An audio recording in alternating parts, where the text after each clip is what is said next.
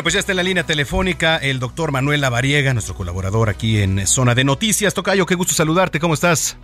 Querido amigo, el gusto es mío. Es un honor estar aquí con todos ustedes para poder platicar del ovario poliquístico esta tarde. Síndrome del ovario poliquístico. Vamos a empezar por la definición, por favor.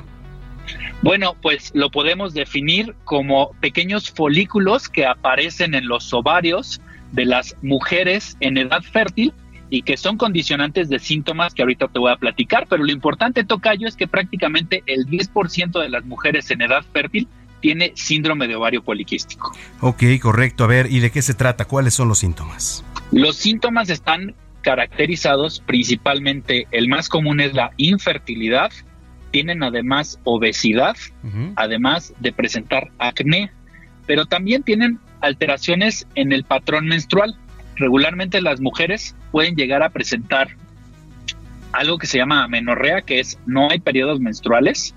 Pueden presentar ciclos irregulares. Regularmente las mujeres menstruan cada 28 30 días, pero en estos casos pueden llegar a presentar incluso dos o tres meses sin menstruaciones. O pueden llegar a presentar sangrados irregulares. Entonces, esto genera un impacto importante en la calidad de vida de las mujeres porque justamente estos periodos menstruales son muy, muy irregulares. ¿Esto puede llegar a ser grave, doctor? Fíjate que impacta más bien la calidad de vida de las mujeres, porque como son mujeres que a pesar de hacer dietas, a pesar de alimentarse bien, tienden a ser obesas o tienden a presentar sobrepeso y esto les genera resistencia a la insulina, les presenta mucho vello corporal que se llama hirsutismo, incluso en las mujeres pueden llegar a presentar vellitos gruesos, negros, así como si fuera una barbita aislada, solita, o muchos vellitos, e incluso pueden llegar a generar así como barba, eh, o bigotito y entonces es importante pues vigilar estos síntomas porque están relacionados al ovario poliquístico y además les genera un impacto importante ya cuando quieren embarazarse porque no pueden embarazarse. Oye, eh, ¿cómo se puede tratar?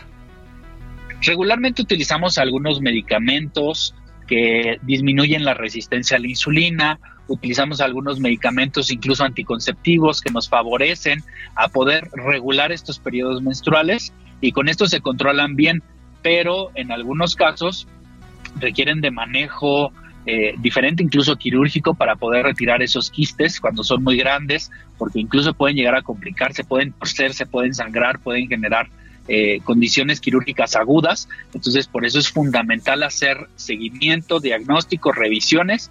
Quien trata este padecimiento es el ginecólogo o la ginecóloga y básicamente se diagnostican prácticamente la mayoría de los casos con un ultrasonido, ya sea en el abdomen o un ultrasonido transvaginal, para poder hacer la detección de estos quistes o de estos folículos en los ovarios. Correcto. Finalmente, ¿alguna recomendación, doctor?